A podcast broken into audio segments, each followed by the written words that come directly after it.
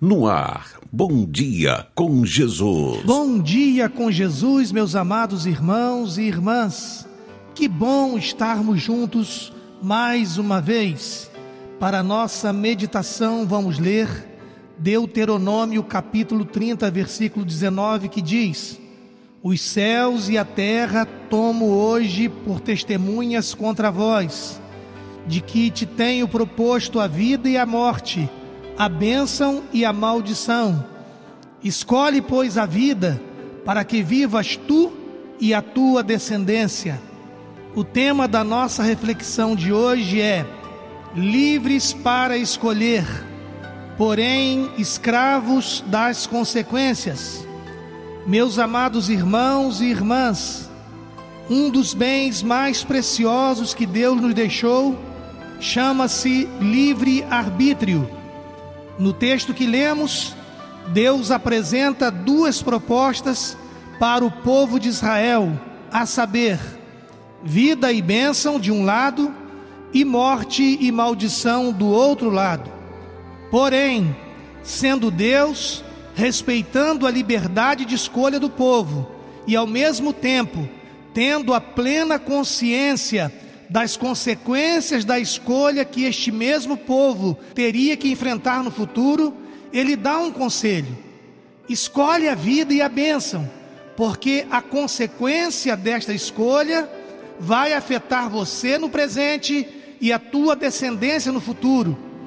O poeta e político de esquerda chileno Pablo Neruda, certa feita, fez a seguinte afirmação: você é livre para fazer suas escolhas, mas é prisioneiro das consequências. No dia 30 de outubro de 2022, quinto domingo do mês, os brasileiros vão às urnas para decidirem o presente e o futuro da nação brasileira. Não se trata de escolher um dentre os dois nomes, trata-se da escolha de duas ideologias completamente distintas entre si. De um lado, uma ideologia que abarca Deus, pátria, família e liberdade. De outro lado, com uma linda embalagem de defesa dos direitos dos menos favorecidos, deixa escancarado a defesa da legalização do aborto, legalização das drogas, descriminalização, ou seja, a extinção da penalidade para os ditos pequenos roubos e furtos, ideologia de gênero, regulação da mídia, entre outras coisas. O certo é que os dois candidatos estão sendo muito claros no que pretendem para o país caso vençam. E nós? Que tipo de país queremos para nós, nossos filhos e netos, no presente e no futuro?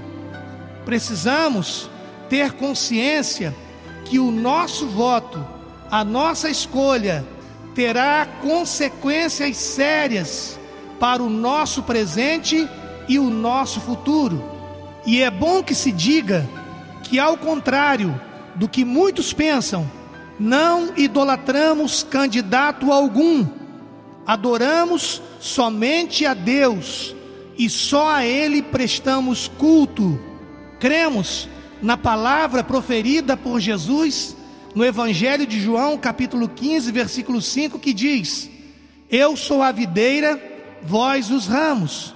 Quem permanece em mim e eu nele, esse dá muito fruto, porque sem mim nada podeis fazer.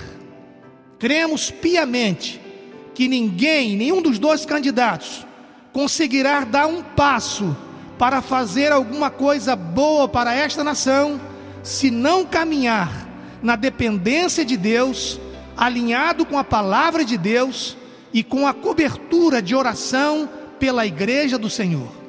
Orientamos o nosso povo a escolher não um dos dois candidatos por si só. Escolha a ideologia defendida pelo candidato.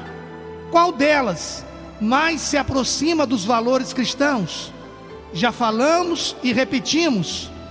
Mesmo no lado que mais se aproxima da nossa fé e crença, haverá pontos que discordaremos, mas teremos mais possibilidade de dialogar com quem é mais inclinado para Deus e a sua vontade. Guarde bem, livres para escolher, porém escravos das consequências. Vamos orar? Pai Santo, entregamos o nosso querido Brasil em tuas santas mãos. Em ambos os lados, as propostas já ficaram bem claras. Tira, Senhor, todo encantamento espiritual, principalmente no meio do teu povo e, por fim, no meio de toda a nação brasileira. No dia 30 de outubro de 2022, ajuda-nos a escolher a opção para presidente mais alinhada com a tua santa palavra. Por Jesus Cristo, nosso amado Senhor e Salvador. Amém. Se o meu povo que se chama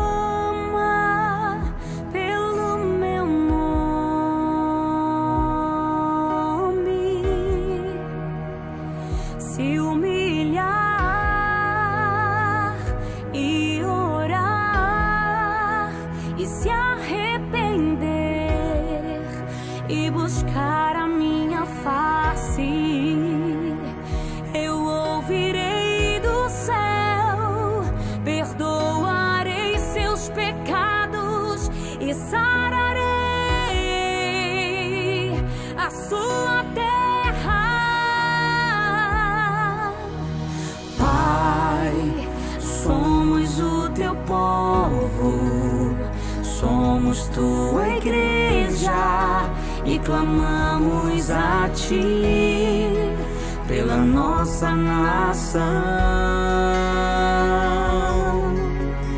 Pai, somos o teu povo, somos tua igreja e clamamos a ti pela nossa nação.